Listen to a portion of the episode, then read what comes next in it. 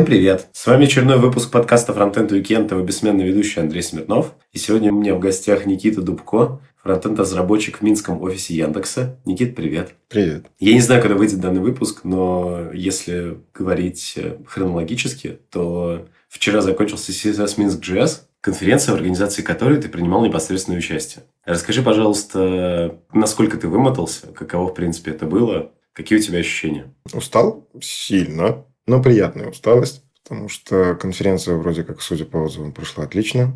Люди говорили, что все было классно. И, в принципе, когда участвовал в этом во всем, бегал там, носился, все равно понимал, что, блин, это все у нас идет хорошо, у нас идет классно, все здорово. И, в общем, такая приятная усталость. И причем вчера объективно ее я даже особо не чувствовал. Сегодня с утра понял, что да, Почему в итоге были приняты некоторые решения в организации данной конференции? В прошлом году, насколько я помню, было два потока, но один день. В этом году решили сделать два дня с двумя потоками. Ну, например, вот это почему так было сделано? Объективно это было сделано, потому что, во-первых, меня в прошлом году не было, поэтому сравнивать с прошлым годом, к сожалению, не могу, но в один поток просто удобнее делать и в плане организации, и слушателям удобнее им не надо выбирать, куда идти. И в целом косяков меньше. Банально. Ну, ты был в прошлом году на конференции, и, в принципе, ты это говорил в подкасте, что был косяк, когда там, например, звук был слышен и так далее. Здесь это просто исключено. А расскажи, в принципе, на каком этапе ты присоединился к организации конференции? К организации в этом году, ну, с самого начала, получается. Я, в принципе, к ребятам в команду попал в конце декабря прошлого года, но организовывать мы начали как раз в начале этого года, поэтому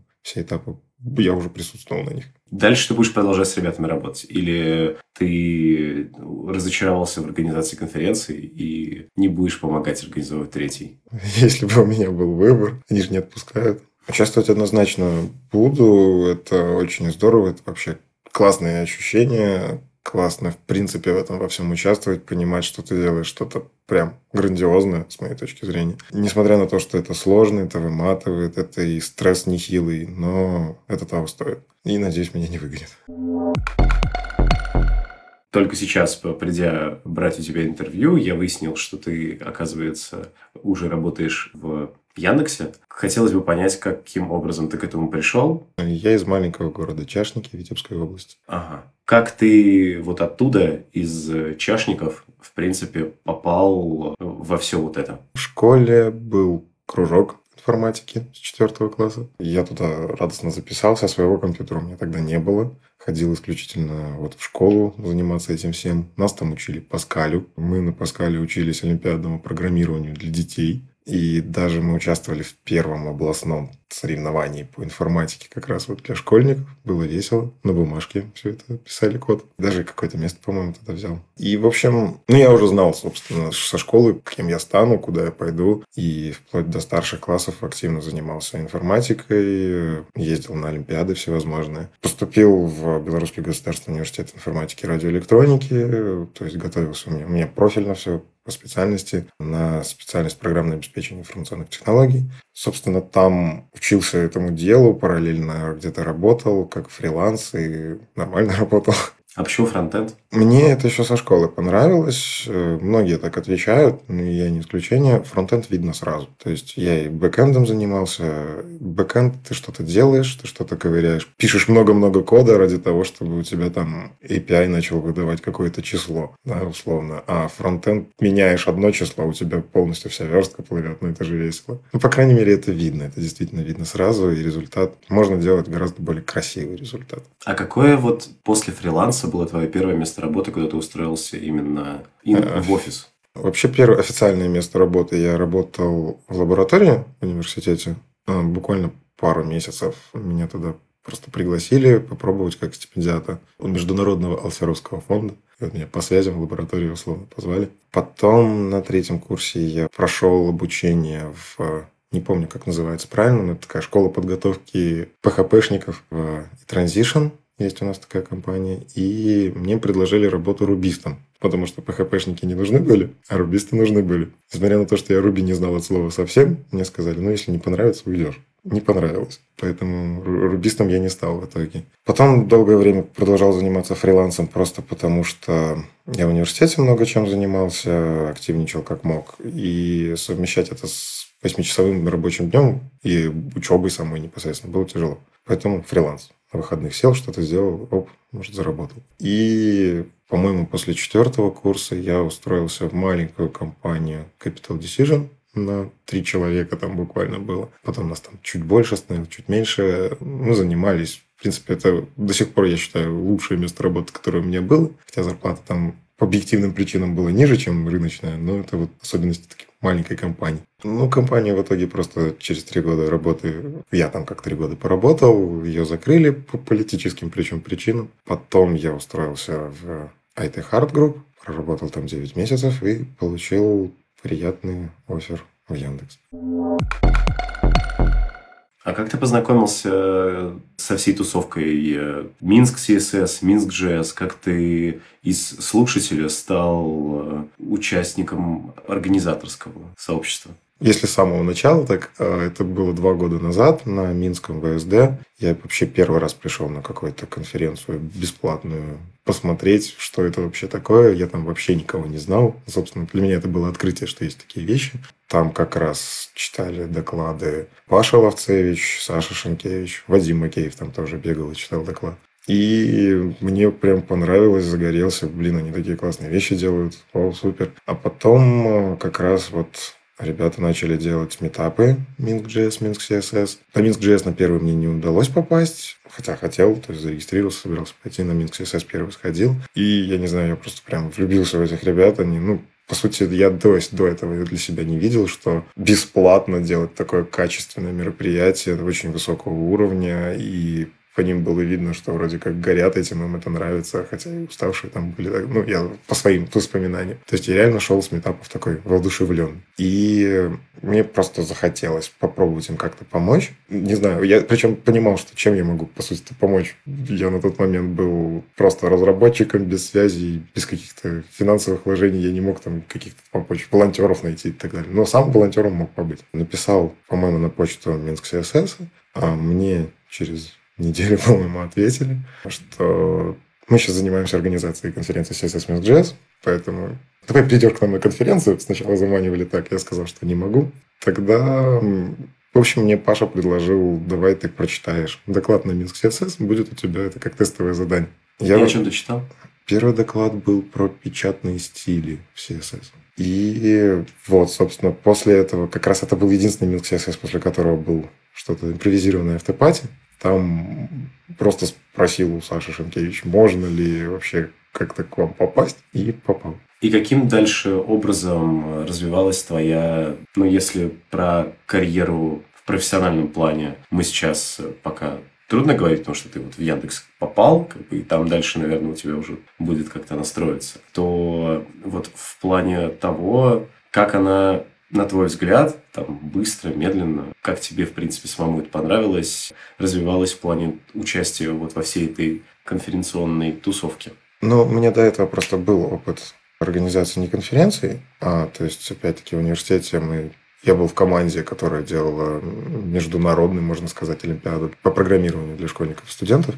И какой-то опыт вот в такой бегать не ради чего-то великолепного был. Собственно, почему я опять-таки к ребятам тоже попросился, потому что мне этого хотелось. После того, как я закончил университет, у меня вот эти вот такие крутые вещи прошли в жизни, потому что все, университет закончился. И вот как не то чтобы заменитель, но вот хотелось какой-то альтернативы приятной такой. Ну и здесь как-то все очень стремительно на самом деле. То есть меня, что вот очень поразило в первое время, то есть казалось бы, ты только попал в команду, тебе, может, присматриваться как-то должны. Ничего подобного, как-то сразу начали относиться так очень по-дружески, приятно и, и сразу задачами грузить. Ну и самому было интересно в этом всем поучаствовать, какие-то предложения делал и активничал, старался. Причем изначально я предложил вести социальные сети только, и поэтому меня, собственно, туда и взяли. Типа, ха-ха, и мы можем это сбросить на него, он все сделает за нас. Ну и помимо социальных сетей неожиданно выяснилось, что я могу еще что-нибудь делать. А почему ты предлагал вести социальные сети? Потому что они велись плохо, на мой взгляд. А ты умел их вести хорошо? Ну, до этого был какой-то опыт. Я несколько групп университетских вел. А, ВКонтакте, группу приемной комиссии, например, университета. Ты до сих пор ведешь социальные сети университетских сообществ? Минских, Минск CSS, Минск да. Интересно. То есть ты вот выступил один раз на Минск CSS, получается. С какими докладами дальше ты выступал? Минск CSS это был мой не первый доклад. То есть, э, меня еще как предтестовое задание. Я же психанул и подал заявку на ВСД в Минске в прошлом году. Ну, ребята меня не брали, мне хотелось к ним попасть. Я думаю, вот если на ВСД выступлю, то точно возьмут. И Вадим неожиданно одобрил заявку. В общем, там был первый доклад про Гудини, где все спали. Это так весело было. Но я это видео, где все спят, использую теперь в своих текущих докладах. Полезный материал. После метапа я просто начал чуть не на каждый метап готовить доклады, на MixJS в том числе. И на самом деле я не собирался становиться каким-то там спикером, который куда-то ездит. Меня просто ребята слушали как раз доклад, по-моему, про печать. И Аня Селезнева говорит, подайся на московский ВСД, почему бы и нет. Угу. Ну, я решил действительно, почему бы и нет, подался. И опять-таки одобрили, пришлось ехать. А дальше как-то понеслось, что-то вот я понял, что это не так страшно, что, оказывается, действительно можно подать заявку, и тебя примут, и ты можешь куда-то съездить, прочитать доклад. Выступлений вообще было около 15 за вот этот год. Уникальных докладов сложно посчитать, потому что некоторые такие, они вроде похожи на одну тему, но это, по сути, переработанный доклад. Ну, где-то уникальных тем 6, наверное. А как появился доклад, который был не так давно вместе с Сашей Шенкевич? Доклад про доклады. Будем называть его кодовым именем. А, ну, это, собственно, Сашина идея. Мы ездили на РИД, на фронтенд конф в этом году, майский который. И э, Саша предложила помочь ей провести метап на пару часов, именно в таком формате круглого стола, общение с участниками конференции, о том, как делать доклады со стороны программных комитетов. То есть организаторы знают что-то больше, мы можем вам это рассказать, а вы можете поучаствовать в дискуссии. После этого метапа, ну, в общем-то, я использовал этот материал внутри компании, когда готовился внутренний iTech форум внутри этой харты, я этот материал использовал для подготовки спикеров. А затем мы, когда тоже я и Саша ездили на Odessa.js, ну и Саша решила, можно это оформить в виде доклада, и мы прочитали его как такой. Ну, там получился такой лайтнинг на 20 минут мало слайдов делались в самолете, но тем не менее публике зашло, понравилось, причем подходили даже спикеры с опытом и говорили спасибо, интересные вещи говорили. И уже на ВСД это опять-таки Саша подала заявку и сказала мне, что она подала заявку на парный доклад. Вот, ну и пришлось готовиться. И как там было? По-моему, отлично зашло хорошо, несмотря на то, что это был закрывающий доклад, и организаторы сделали перерыв перед закрывающим докладом, и люди просто решили, ну, это не технический доклад, чем не сидеть, и ушли. Скорее всего, на автопате, я не знаю точно. Осталось буквально 20% аудитории, но, тем не менее, остались в основном как раз-таки организаторы и спикеры. И, судя по отзывам, им понравилось. Они повеселились, во-первых, мы делали, старались сделать такой легкий веселый доклад. Но и при этом я слышал, что некоторые говорили, что если их будут спрашивать, как делать доклады, они будут давать ссылку на наш доклад. Давай тогда, раз уж мы затронули эту тему, расскажи еще, каким образом, я так понял, что, вот, возможно, в процессе этого выезда вашего на ВСД или рядом вас же с Сашей еще позвали участвовать в подкастах? Да. Вот как это было? Мне написала Маша Просвернина, предложила поучаствовать СПБ Frontend Dreamcast, а, ну и попросила Сашу позвать. А Саша написал Вадим и попросил меня позвать. Вот так и было. Ну, Причем это было буквально, не знаю, там в середине недели, когда была уже конференция, то есть так немножко спонтанно. Я, естественно, обрадовался. Приятно попасть в подкаст, же весело, здорово посмотреть эту кухню. Единственное, что сложно это было, потому что мы были в воскресенье, это был такой день свободный, казалось бы, но мы в итоге там не по Питеру гуляли, смотрели, хотя там погода, конечно, была не очень уже. Записываться пришлось в подкастах после того, ну, я еще просто на ВСД читал два доклада, и объективно чувствовал в субботу себя безумно вымотанным, в воскресенье было тяжело. А если сравнить, вот я просто не помню, как сейчас уже записывается Dreamcast. У них вроде раньше была целая студия. Что сейчас изменилось? А, мы записывались в офисе ВКонтакте. И ребята, я насколько знаю, вместо студии теперь используют свои микрофоны. Просто ищут помещение тихое. Я не знаю, просто как раньше было. Подложка, как мне друг сказал, как будто в столовой записывались, оно, оно было. У меня тоже при монтаже. То есть записывается много дорожек, затем сводится, и там еще столовую накладывают со звенящими стаканами, общающимися людьми и так далее. Ну, это прикольно. И в целом, если смотреть э, вот ретроспективно на это, как ты оцениваешь, что вы там наговорили? Как ты думаешь, позовут ли тебя еще раз? Первая мысль была, какая наркомания. Но это вот касательно Дринкаста, потому что мы там уже Ну, общались абсолютно неформально, шутили. Я думал, эти шутки вырежут, но ну, пусть будет. Было весело. Вот. А у Вадима запись была чуть-чуть более серьезная, хотя мы и там ржали тоже. Смеяться весело, в общем-то. Некоторые вещи попали тоже в выпуск. Ну и я не знаю, позовут, не позовут, но мне и этого хватило, приятно было. Со стороны кажется, что год назад, ну, округляя в ту или иную сторону, про тебя, в принципе, никто ничего не знал. И тут ты за год умудрился поучаствовать э, в куче докладов, тем или иным образом, там, выступить с ними сам или вместе с кем-то, поучаствовать, это уже будет третий подкаст и так далее, организовать конференцию, для меня самого это большая неожиданность, потому что я тоже буквально недавно об этом размышлял. Ну, ведь действительно, год назад я даже не планировал в этом всем участвовать. У меня даже планов таких не было. Наверное, тогда я думал, буду ходить на конференции, метапа и хватит мне этого. А тут неожиданно вот это все завертелось, закрутилось. Вообще не жалею. Но я до сих пор не верю. Ну, то есть мне иногда просто приходит осознание, что я для кого-то там ориентир, там образец. Мое имя пару раз использовали как нарицательное, когда там крутая демка на CSS, и как тебе такое Dark Methodi? И я была полная неожиданность, кто я такой. У меня по-прежнему такое ощущение, что ну, я же просто езжу, готовлю доклады. Даже вот как пример на последнем Front Talks. Я, в принципе, интроверт такой замкнутый, но мне было дико неловко, что ли, подойти и попросить сделать селфи с Алексеем Симоненко и Вадимом Макишвили. Потому что в моем понимании это живые легенды фронтенд шоу-бизнеса, назовем его так. И я полдня мялся, наверное, типа подойти, не, пойти, не подойти, а потом решил, блин, ну я, наверное, уже все-таки, я, по крайней мере, спикер на Talks. Ну вот у меня по-прежнему такое, что год назад для меня вот все эти люди, они были такими легендами такие люди, небожители, которым как бы, ой, это же спикеры. И у меня по-прежнему это все еще сидит такое, что я еще только начинаю этот путь. Того же, условно, там, Вадима Макеева, Алексея Симоненко и прочих спикеров с именами, которые много лет выступают, мне еще далеко. А какой у тебя у самого внутри себя план на то, куда это все дальше движется? Тут самое сложное в том, что у меня был определенный план. Я обычно ставлю перед собой какие-то цели, и перед этой целью делаю какие-то маркеры такие, что вот я к этой цели двигаюсь, продвигаюсь. У меня просто одним из маркеров было, например, попасть в подкаст Frontend Weekend. Я считал, что это близко к успеху. Я планировал это года через полтора, условно, где-то так когда хорошие фронтенщики закончатся, что, может быть, до меня дойдет очередь. А тут внезапно маркер подвинулся.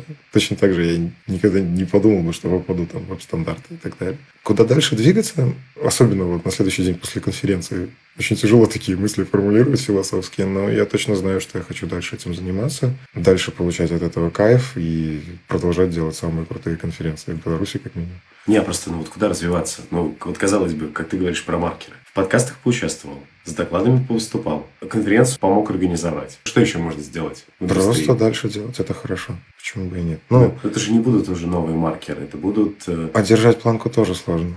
Ну, то есть, вот у нас, допустим, в этом году конференция, по моим ощущениям, получилась хорошо.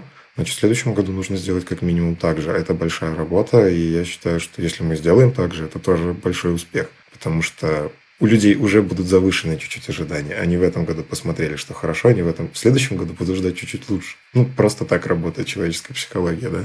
И как минимум с конференцией, да, хочется сделать вообще идеально. В плане спикерства, ну, например, есть как цель, опять-таки смотрю в сторону Саши Шенкевич, что вот можно прочитать доклад на английском, да. И почему бы и нет взять выучить английский наконец и прочитать его где-нибудь именно на английском доклад какой-нибудь. Это тоже мне психологически сложно, потому что я английский вроде знаю, но на сцене использовать английский прям безумно страшно. Если я это переборю, для меня это будет достижение. Круто. Кажется, этот выпуск придется назвать снова как, как стать звездой фронтенда за год. Номер два. С таким стремительным прохождением данного пути за год. У меня, например, ступор есть в одном вопросе. То есть у меня тоже есть некие вот эти вот маркеры, типа там, окей, подкаст свой сделал, там на метапе выступил, но при этом мне как бы тоже хочется по 15 раз в год выступать на разных метапах, но как-то я еще не пробил стену, то есть я там один раз выступил на Москву CSS там сто лет назад, но, видимо, выступил недостаточно удачно, что меня сразу же расхватали на цитаты и начали меня звать еще куда-то, никуда не позвали. Откуда у тебя черпаются 7 идей докладов за год? Это спонтанно, на самом деле. Я просто с детства люблю структурировать информацию, и когда себе нахожу что-то интересное, сейчас в интернете столько всего выходит, да, опять-таки группы веб-стандартов, группа for web ВКонтакте, да, я просто подписан на них, что-то выходит, я самые интересные статьи отбираю, и у меня условно есть где-то какая-то пачка статей, которые я хочу прочитать по какой-то теме, разобраться. С тем же Гудини, с первым докладом, это было на самом деле спонтанно. То есть у меня было буквально там две прочитанных статьи. Одна, по-моему, демка какая-то еле работающая. И я не ожидал, что мне возьмут докладчик. Но когда взяли, и пришлось много видео посмотреть, много статей перечитать, свои демки делать, чужие демки показать. По сути, процесс идет так. Ты находишь как что-то интересное, что было бы послушать самому тебе. Я вот, допустим, считаю, что тема там JavaScript-декораторы, почему бы про нее не рассказать? Про нее мало рассказывают. Взять и рассказать. И уже начинаешь копать. Понимаешь, что есть материал, подаешь заявку. Но опять-таки в этом году темы доклад про доклады – это не моя тема. То есть я придумал не я. Гудини я уже читал просто два разных доклада. По сути, одна тема. Про печатные стили тоже было тоже спонтанно еще в университете решил придумать, как можно использовать CSS для оформления диплома. И выяснилось, что можно. И вокруг этого построил доклад. То есть, ну, какая-то тема. Иногда это бывает просто общаешься с кем-то, и, блин, красиво звучит. Пробовать это вот как-то обернуть во что-то больше информации, больше графиков и так далее. И оп, ты понимаешь, что из этого можно построить доклад.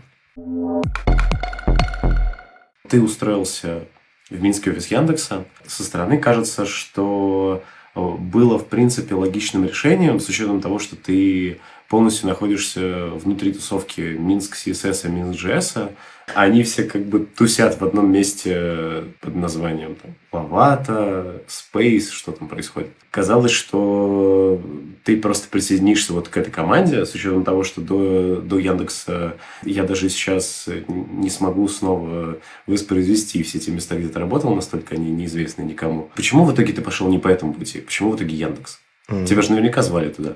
Маловато, на самом деле. А когда я подал заявку на MixSS первый раз, я случайно указал о том, что я сейчас занимаюсь прохождением собеседований. И Паша такой, о, а у нас как раз вот, может, к нам подойдешь, пройдешь там собес и все такое. И я к ребятам пришел, было приятно, тестовые задания не дали, просто пообщались, сказали, ну ты же спикер, наверное, что-то умеешь. Кстати, возможно, это тоже повлияло на то, что я попал в эту тусовку. Ну, они уже со мной пообщались до того, как я туда, по сути, попросился еще раз. Но на тот момент э, я выбрал все-таки IT Hard э, по определенным причинам. Просто банально у меня вся команда, которая была в прошлой компании, она пошла в IT Hard. А с ребятами на тот момент я просто банально не был знаком. А сейчас, скажем так, в Яндекс я давно хотел попасть, еще будучи студентом. По крайней мере, в Минске это считается довольно престижное место, по крайней мере, среди фронтенд разработчиков. И, ну, наверное, курса с третьего я думал о том, что было бы классно попробовать когда-нибудь туда попасть. Плюс опять ходят легенды, что туда попасть сложно. И я на самом деле не планировал. То есть я, я не подавал заявку в Яндекс, мне предложили после того, как как мне объяснили, нашли список топ-докладов Рита, и я вроде попал в топ, обогнав Ливи Веру на одно место, в топ-10. Собственно, поэтому предложили. То есть обоснование было такое, что ну раз вы прочитали доклад, который в топе, наверное, вы умеете верстать, как минимум. Не, ну я утрирую, но что-то что вроде такого. Затем э, со мной начали очень активно работать. Просто банально до того, что я объяснял, что у меня контракт, я не могу уйти с работы, ну, я не хочу подводить свою команду и так далее. А сказали, ну, давай ты просто придешь, пройдешь собеседование, и мы решим, может, тебе вообще не понравится, может, ты нам и не подходишь, и мы тогда не будем больше друг другу морочить голову. В итоге и мне понравилось, и я вроде прошел даже собеседование, и, в общем, меня согласились подождать. Ну, то есть я взял месяц перерыва между работами, как раз вот конференция. Я понимал, что если я буду еще и работать в этот момент, меня просто с ума сойду. Поэтому я взялся перерыв, и вот, да, с 3 октября в Яндексе. Угу. Два вопроса. Первый. Входит ли это в 100 вещей, которые следует сделать в жизни? Да. Но фишка в том, что слушатели же не знают, что такое 100 вещей. А мы еще... Я просто предваряю заранее, за травочку. Ну, список 100 вещей, которые следует сделать в жизни, он динамический. То есть там изначально уже было 120 пунктов. И в список попасть, работать в Яндекс, там не было конкретно сформулировано про Яндекс, там было в очень крутую компанию с мировым известным именем. Что-то вроде такого. Яндекс все-таки является известной компанией, как и за рубежом в том числе. И второй вопрос. Э, чем ты обещаешь, что ты там будешь заниматься? То есть, ты там будешь больше верстать или что? Я ну, проходил собеседование, и, насколько я понял, определили меня в команду Яндекс Поиска. Но у них есть такая штука, как Bootcamp, то есть это как испытательный срок во многих компаниях. У них это называется bootcamp, где ты три месяца... Ну, понятно, Яндекс – это огромный проект, и внутри того же Яндекс Поиска много команд.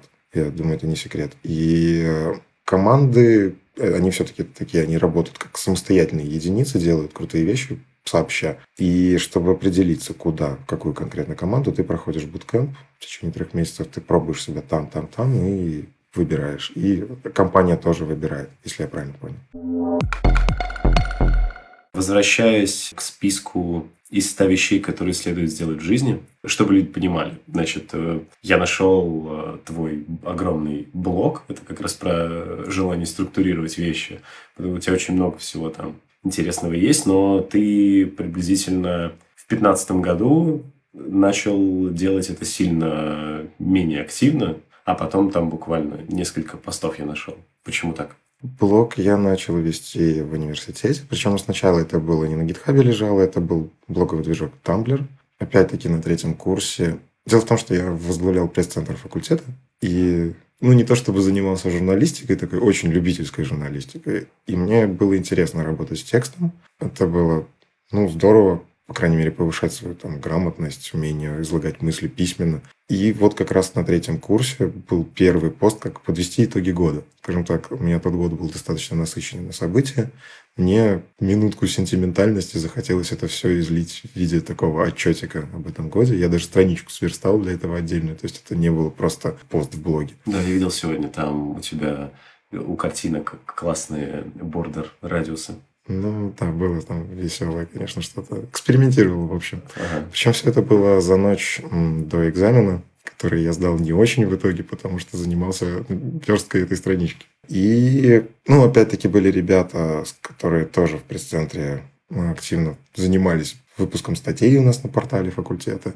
И, в общем-то, они, они тоже завели себе блоги. Но это было интересно. Мы вместе писали какие-то вещи, каждый в своем блоге, про те события, которые происходили на факультете. Кто-то про свое, ну, вот я больше про факультет писал. И оно как-то так завертелось, было весело было время на это все. После университета уже времени стало меньше, больше времени уделяешь работе. Сейчас времени нет вообще, потому что Minsk CSS, Minsk JS — это сообщество, в которое хочется окунуться с головой, окунулся и достать голову не можешь. Но объективно у меня на самом деле лежит 4 статьи в черновике. Я их просто не могу оформить. Не хочется выкладывать что-то такое сырое, без картинок. Поэтому блог стоит уже год где-то с отпуска моего последнего. И больше что-то ничего туда не публикую. Также там а, были еще пункты, менее касающиеся разработки, но мне все равно интересно спросить. С парашютом, с тарзанкой ты еще не успел прыгнуть или успел уже? К парашюту я двигаюсь. Там просто забавное ограничение. Ты можешь прыгнуть, если весишь меньше 95 килограммов. Я иду к этому.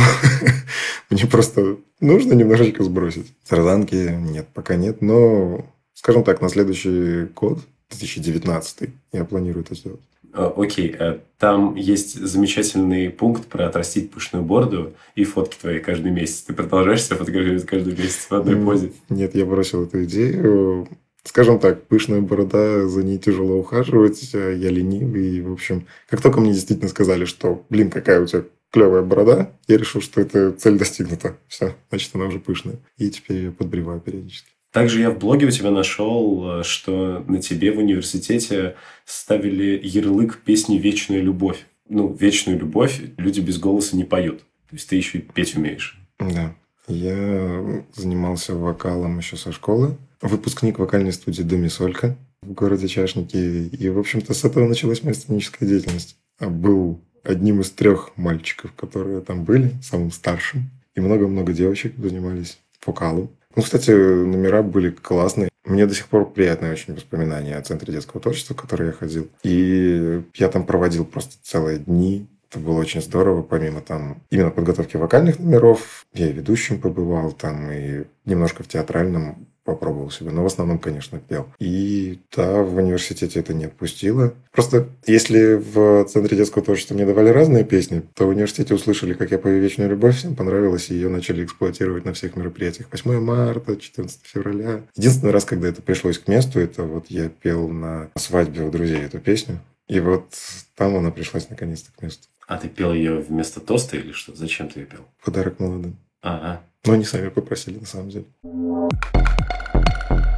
Если вот суммировать твой блог и твою историю, то кажется, что ты, в принципе, такой человек, который пытался самореализоваться в жизни любыми доступными методами, которые, в принципе, ему попадались. То есть он просто вот... Э, можно было быть главным редактором э, журнала, пожалуйста. Можно было там попеть, попел, как-то самовыражаться, самовыражался.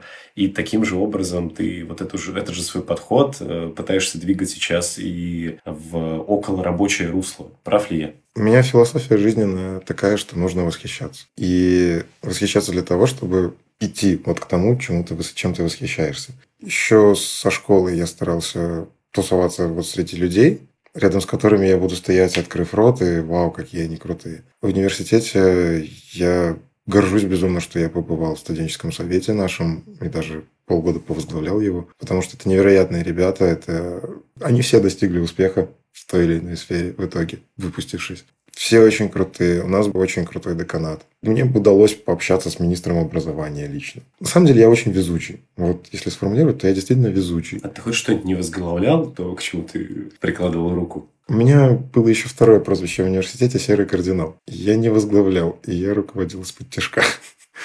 Было такое пару раз. А первое какое прозвище? Вечная любовь. В общем, я да, я окружал себя, старался вертеться в тусовке людей, которые крутые, восхищают. Э, и я обнаружил что, неожиданно, что эти люди, они не то что доступны, но к ним можно каким-то образом добраться, с ними пообщаться. Опять-таки, министр образования, который тогда вот у нас был, те годы, когда я выпускался, он очень добрый, очень умный человек, с которым приятно пообщаться, и я совершенно случайно мне это удалось. Мне даже он наливал шампанское на президентском балу, куда позвали либо умных, либо активных. Либо умных и активных, но я был просто среди активных.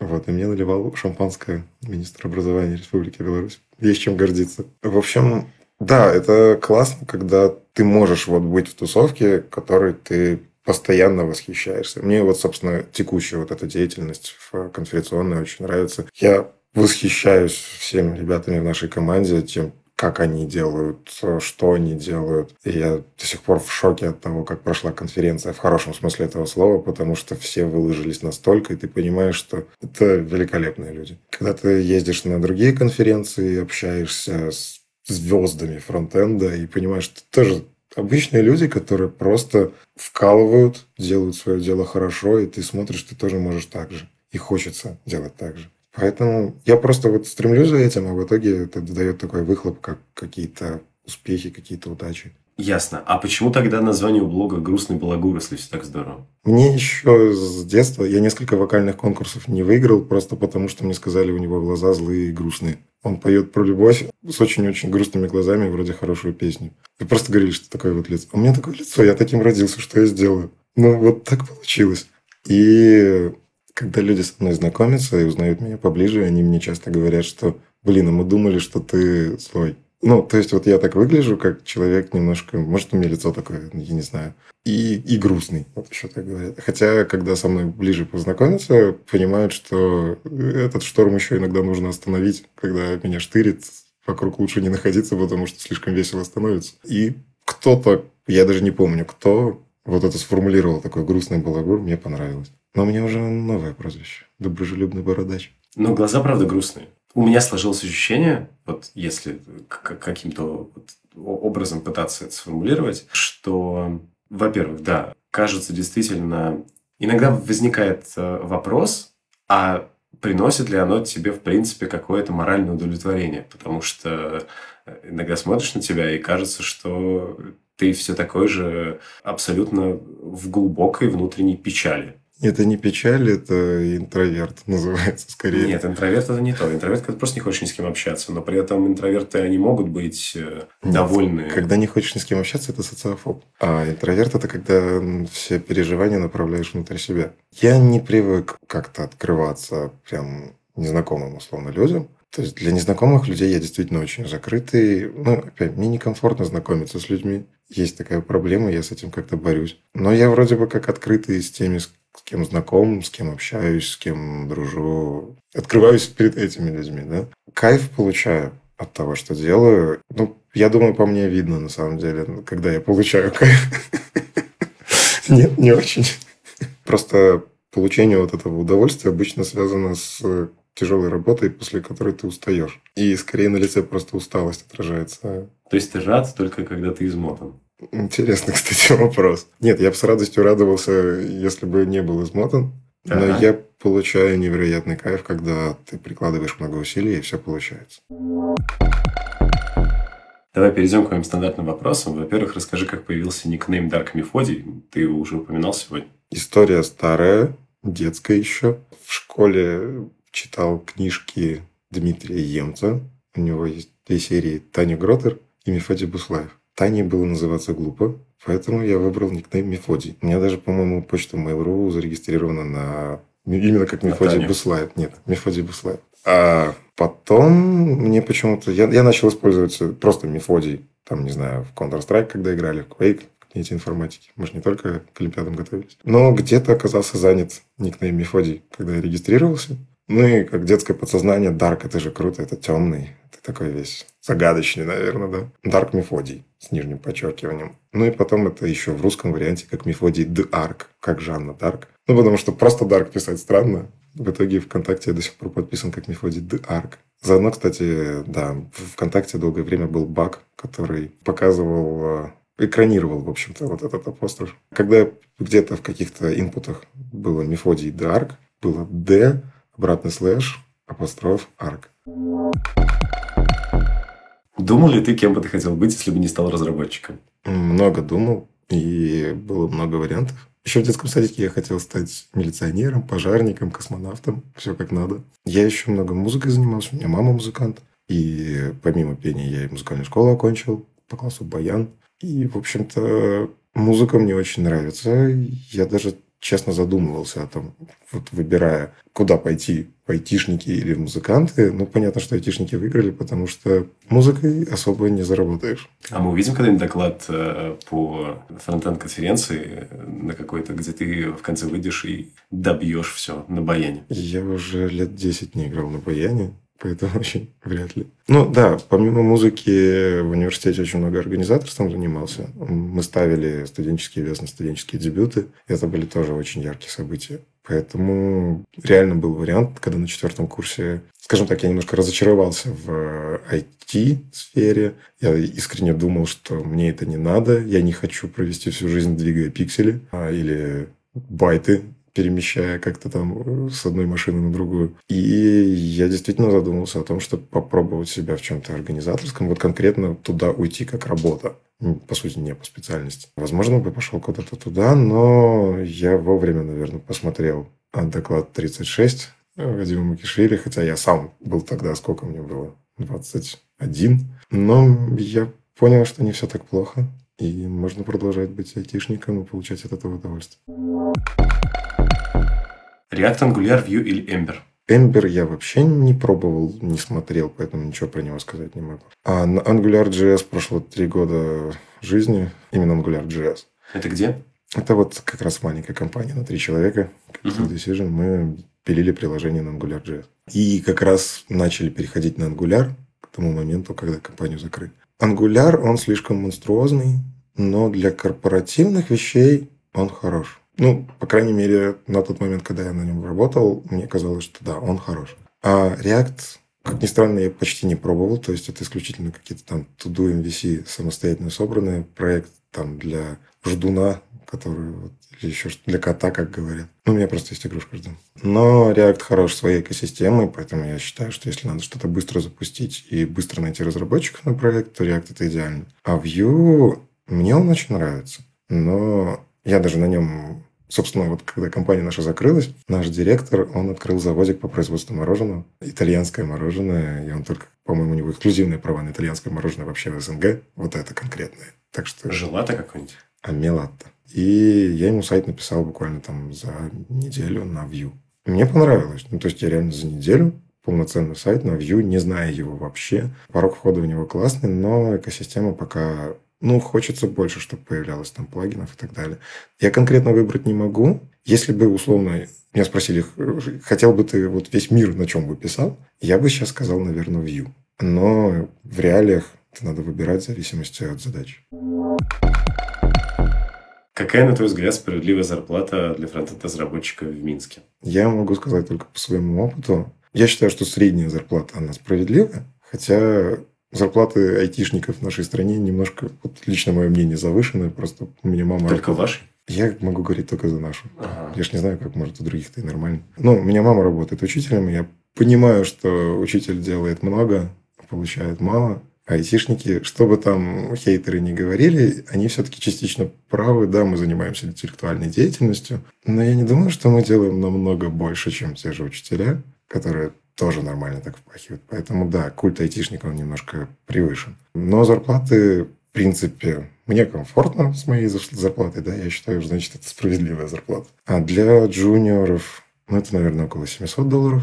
Для middle разработчика в районе, не знаю, до 1500. Но сеньор это 1600 плюс, и там не ограничено, потому что все зависит от задач. Если ты условно Ember разработчик, где вот срочно проект, на котором нужен Ember разработчик, тебя могут купить и там за 10, за 20 штук, потому что давай спасай. А в чашниках? Чашники – это маленький город на 9 тысяч человек. Мне, кстати, вот по приколу, когда на втором курсе был, я ездил обратно в Чашники. Меня пригласили ведущим юбилея Центра детского творчества. Ко мне подошли из отдела образования народного и сказали, Никита, ты же к нам вернешься? И я такой, м-м, посмотрим. Ну, все понимали, что это странно. Но у нас нет IT в чашниках от слова совсем. Учитель в школе информатики или вести кружок по информатике, или настраивать компьютеры в отделе образования. Ну, такое. Ты можешь, э, когда станешь большим, э, богатым и взрослым, ты можешь построить IT-компанию в чашниках.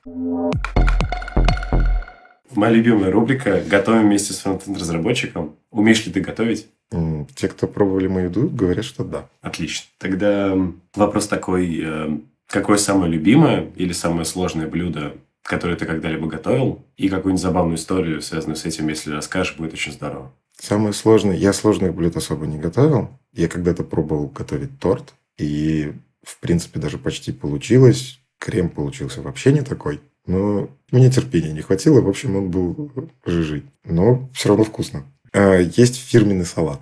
А, что же это за фирменный салат? Салат э, был придуман на основе того, что мама готовила, когда я был маленький. Э, ну, в студенчестве я вот просто заглянул в холодильник и придумал салат. Суть такая. Рецепт. Две пачки ролтона. Крошишь меленько.